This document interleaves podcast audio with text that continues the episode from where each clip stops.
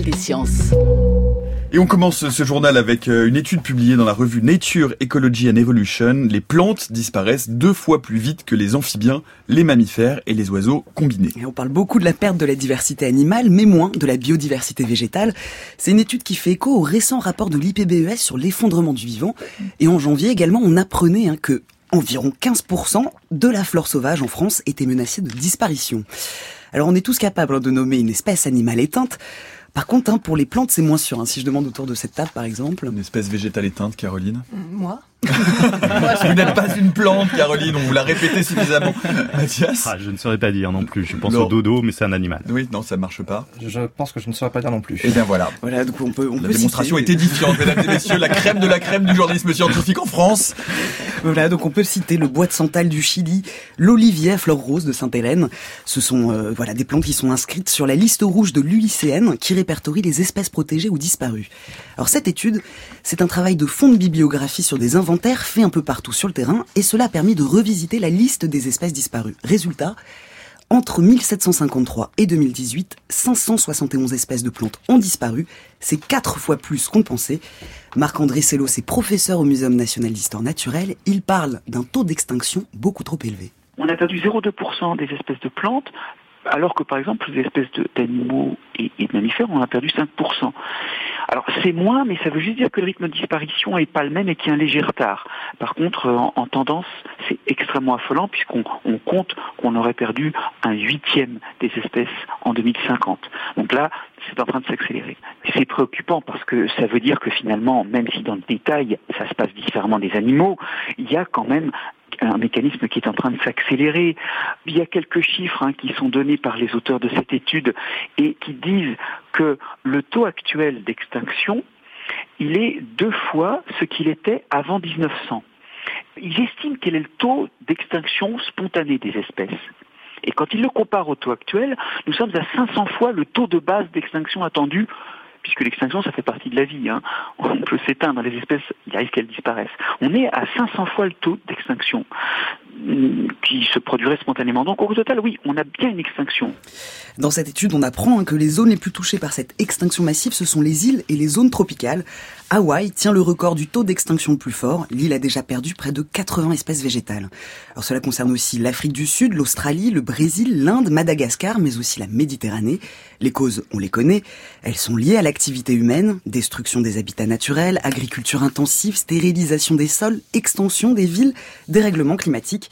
Alors en revanche, pourquoi une espèce de plante serait plus susceptible qu'une autre de disparaître? Ça, les chercheurs n'ont pas trouvé de schéma génétique ou évolutif pour l'expliquer. Cela rend les prévisions plus difficiles encore. Pierre-Henri Gouillon est biologiste au Muséum national d'histoire naturelle. Pour lui, cette étude annonce des extinctions en cascade. On constate que on est dans une dynamique d'effondrement de la diversité. Le nombre d'individus est en train de chuter dramatiquement et les seuls qui soient démographiquement en grande quantité, bah, c'est les formes cultivées qui, elles, alors, sont cultivées euh, dans une absence totale de diversité, c'est-à-dire que le milieu agricole euh, actuel a tendance à homogénéiser tout. Donc tout ça, c'est un seul processus, si vous voulez, d'homogénéisation complète qu'on est en train de faire du fait d'une agriculture extrêmement homogénéisante et d'une artificialisation de plus en plus forte euh, à l'échelle mondiale. Les écosystèmes sont des ensembles dans lesquels l'énergie vient du soleil qui permet aux plantes de produire de la biomasse. Et c'est cette biomasse qui est consommée ensuite par d'autres formes vivantes, y compris par nous. Si jamais les plantes perdent leur diversité, elles vont être soumises à des dangers extrêmement grands d'attaques de divers problèmes. Et en plus, avec les changements climatiques, eh bien, elles vont être de moins en moins capables de résister aux problèmes posés par les nouveaux environnements qui vont être faits. La seule manière pour que des formes vivantes s'adaptent à un environnement changeant, que ce soit l'environnement climatique ou l'environnement des autres êtres vivants, les insectes qui les mangent, les pathogènes qui les, qui les abîment, etc., c'est que ces plantes aient de la diversité. Si vous n'avez plus de diversité chez les plantes, eh bien c'est toute la base de la nourriture de tous les êtres vivants qui est en danger. Et évidemment, pour il y a tous les êtres vivants, nous y compris. On est dans des systèmes dans lesquels tout dépend au départ de la production de biomasse par les plantes. En bref, euh, une équipe canadienne a réussi à convertir du sang euh, de Rhesus A en sang de type universel. C'est une publication cette semaine dans la revue Nature Microbiology. C'est d'ailleurs aujourd'hui la journée mondiale du don du sang. Il faut rappeler hein, que seul le type O est compatible avec tous les autres groupes sanguins de Rhesus positif. Pourquoi? Parce que ces antigènes sont neutres et qu'ils ne provoquent pas de réaction immunitaire. Alors cette équipe est partie du groupe sanguin A, le deuxième groupe le plus répandu au monde, et ils ont transformé ces antigènes A en antigènes neutres. Comment? Grâce au microbiote. Ils ont travaillé à partir d'une enzyme d'une bactérie intestinale, une enzyme qui élimine les composants clés de l'antigène A. Ils ont isolé les gènes spécifiques et les ont ajoutés au son de type A. Les résultats sont concluants, pas de réponse immunitaire. Pour le moment, ça n'existe que dans une boîte de pétri, mais les chercheurs ont bon espoir de faire doubler l'approvisionnement en son de type universel. Deuxième sujet de ce journal des sciences, euh, une étude euh, publiée dans Geophysical Research Letters qui révèle sous la surface de la Lune, une immense masse métallique. Oui, sous la surface et sur la face cachée de la Lune, on n'est pas loin du pôle sud, dans le bassin d'Aiken, là où on voit le plus gros impact de météorites. La sonde américaine Grail mesure les variations de gravité de la Lune, et dans cette zone, elle a détecté une anomalie de masse, c'est-à-dire une concentration de matériaux beaucoup plus dense que sur le reste de la surface. Les données ont été combinées avec celles de la sonde LRO, et elles ont révélé une énorme masse métallique, 5 fois plus grande qu'Hawaï et profonde de 300 km. C'est une découverte importante, hein, car plusieurs missions d'exploration sont prévues dans cette région hein, pour 2020, et il reste encore à expliquer l'origine de ce phénomène. Alors, une des hypothèses, cela pourrait provenir d'une concentration d'oxyde lors de la solidification du magma lunaire, mais ça n'explique pas pourquoi cette masse ne se trouve que dans ce cratère. L'hypothèse la plus probable, ce serait les restes d'un impact avec un astéroïde au noyau métallique. Explication avec Philippe Hénarejos, rédacteur en chef de la revue Ciel et Espace. Le corps qui a impacté la Lune il y a plus de 4 milliards d'années euh, était un gros corps. Et donc euh, ça veut dire que lui-même avait été assez massif pour que son intérieur euh, soit chauffé par sa propre gravité et fonde. Ça veut dire que tous les matériaux lourds tout ce qui est fer, nickel, etc., euh, a coulé au centre et a formé un cœur qui est euh, ferreux, en fait un cœur compact, un peu comme la Terre a ça, la Lune a ça, les planètes ont ça. Donc quand il vient impacter la Lune, euh, le corps est complètement disloqué, mais ce fer, on se demande qu'est-ce qu'il devient. Est-ce qu'il reste un morceau compact? Ça, on ne le croit pas.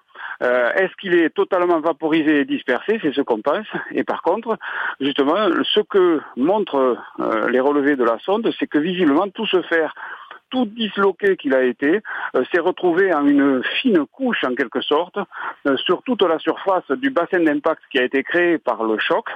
Et comme ça, ça permet aux physiciens qui travaillent sur les impacts de savoir un petit peu qu'est-ce qui s'est passé à ce moment-là et dire que ce n'est pas le camp de la lune noire des forces de Vega, la déception est totale. En bref, euh, la première fois, euh, une éruption d'étoiles a été observée pour la première fois, une éruption euh, autre que le Soleil, c'est publié cette semaine dans Nature Astronomy, Natacha. Cette éruption extrasolaire a été mesurée par le télescope spatial à rayon X Chandra. Cela s'est passé à 450 années-lumière de la Terre, sur l'étoile HR 9024. Les chercheurs ont donc pu suivre une éjection de masse coronale, ils ont analysé les mouvements et la vitesse d'une bouffée de plasma. Jusqu'à présent, notre compréhension des éruptions ne reposait que sur l'observation du Soleil. L'étude confirme donc les modèles théoriques. Les éjections de masse coronale sont produites dans des étoiles magnétiquement actives. Et selon une étude parue dans BioArchive, les ancêtres de Néandertal et de Denisova se seraient croisés avec un hominine inconnu il y a 700 000 ans. On a découvert que les Néandertaliens et les Denisoviens avaient eu des enfants ensemble et cette étude suggère que leurs ancêtres communs se sont croisés avec une population inconnue. Les anthropologues de l'université de l'Utah cherchaient à vérifier comment les différents gènes se propageaient entre les groupes. Ils ont analysé l'ADN des Néandertaliens, des Denisoviens et deux génomes d'humains modernes. Selon les modèles, la seule façon d'expliquer la distribution actuelle des gènes est d'introduire un autre ancêtre humain hypothétique. On ne sait rien de cette population super archaïque, il n'y a pas de preuves dans les archives fossiles, mais son existence est mathématique. Et pour conclure, comme chaque semaine, par notre rubrique de sciences improbables, cette semaine, Natacha, un anniversaire que l'on va pouvoir aller fêter au Jardin des Plantes. Dimanche, Nénette, Laurent Houtan star du Jardin des Plantes à Paris, aura 50 ans. Rappelons que son espèce est classé en danger critique d'extinction. Elle est l'une des représentantes les plus âgées. Alors pour l'occasion, une surprise partie est organisée avec à 14h un gâteau d'anniversaire, sans sucre, et surtout à 16h, un atelier peinture, mmh. une activité apparemment que Nénette adore pratiquer. Voilà, l'étoile s'arrache euh, chez Sotheby's à New York. Merci beaucoup. Euh, Natacha pour ce journal des sciences. Joyeux anniversaire Nénette évidemment. Et puis on salue Marie-Claude Bomsel euh, si elle nous écoute, qui est venue à plusieurs reprises à ce micro. Euh, un Peut-être un tour de table sur ce que vous venez d'entendre. Il y a quelque chose qui vous a fait réagir en particulier, Caroline? Bah, Il y a deux choses. Il y a évidemment l'histoire de la disparition des plantes dont vous avez parlé tout à l'heure. Ce qui est intéressant, c'est de voir aussi que, et c'est ce dont on parle dans, dans le dossier de Sciences et Vie, c'est que ça peut être aussi quelque chose qui devient très visible, mais qui a clairement montré euh, des signes d'effondrement bien avant. Et ce que disent pas mal d'écologues, c'est que les signes d'extinction correspondent à un signal du milieu du, 19, du 20e, pardon, peut-être même du début. Et donc on est vraiment là, ça commence à tellement se voir qu'on peut plus passer à côté. Mais ce qui est intéressant, c'est de peut-être essayer de remonter pour voir quels étaient ces premiers signaux et pouvoir ensuite prédire ce qui pourrait arriver. Mathias? Bah, Un petit mot sur, euh, sur le microbiote quand même, qui euh, comment dirais-je, est un véritable euh, terrain d'exploration. On a l'impression qu'il va y avoir des trésors fabuleux. Là, cette bactérie, enfin en tout cas une enzyme produite par une bactérie du microbiote qui permet de transformer euh, le rhésus A en rhésus O, c'est quand même assez assez fascinant. Même si pour l'instant ça reste euh, expérimental, mais je trouve que c'est c'est intrigant.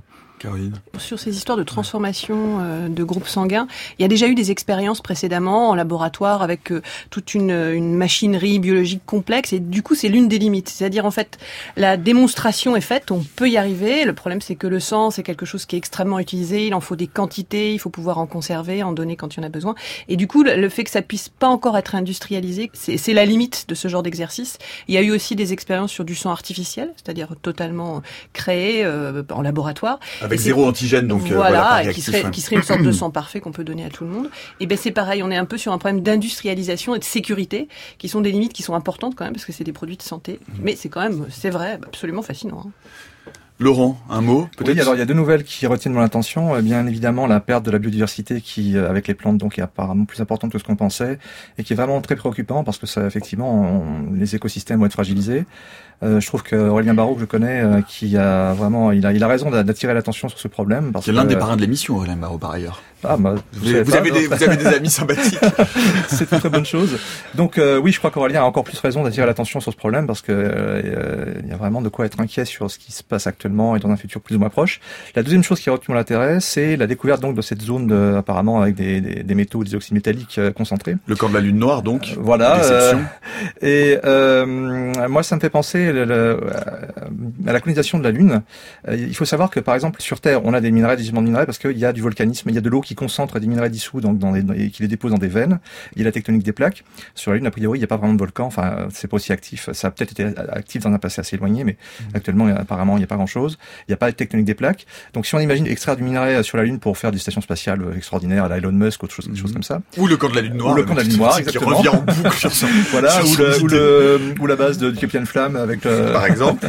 Bien, euh, ça serait plus difficile. Il y a des métaux dans le sol lunaire, on peut en extraire, mais ils sont plutôt euh, dispersés, diffus, c'est ça. Mmh. Alors que s'il y a une zone effectivement où on peut trouver des, des métaux beaucoup plus concentrés, c'est plutôt une bonne nouvelle. Voilà. Un autre mot, euh, personne, tout le monde passe son tour. Merci beaucoup Natacha, on vous retrouve la semaine prochaine pour le prochain et dernier journal des sciences.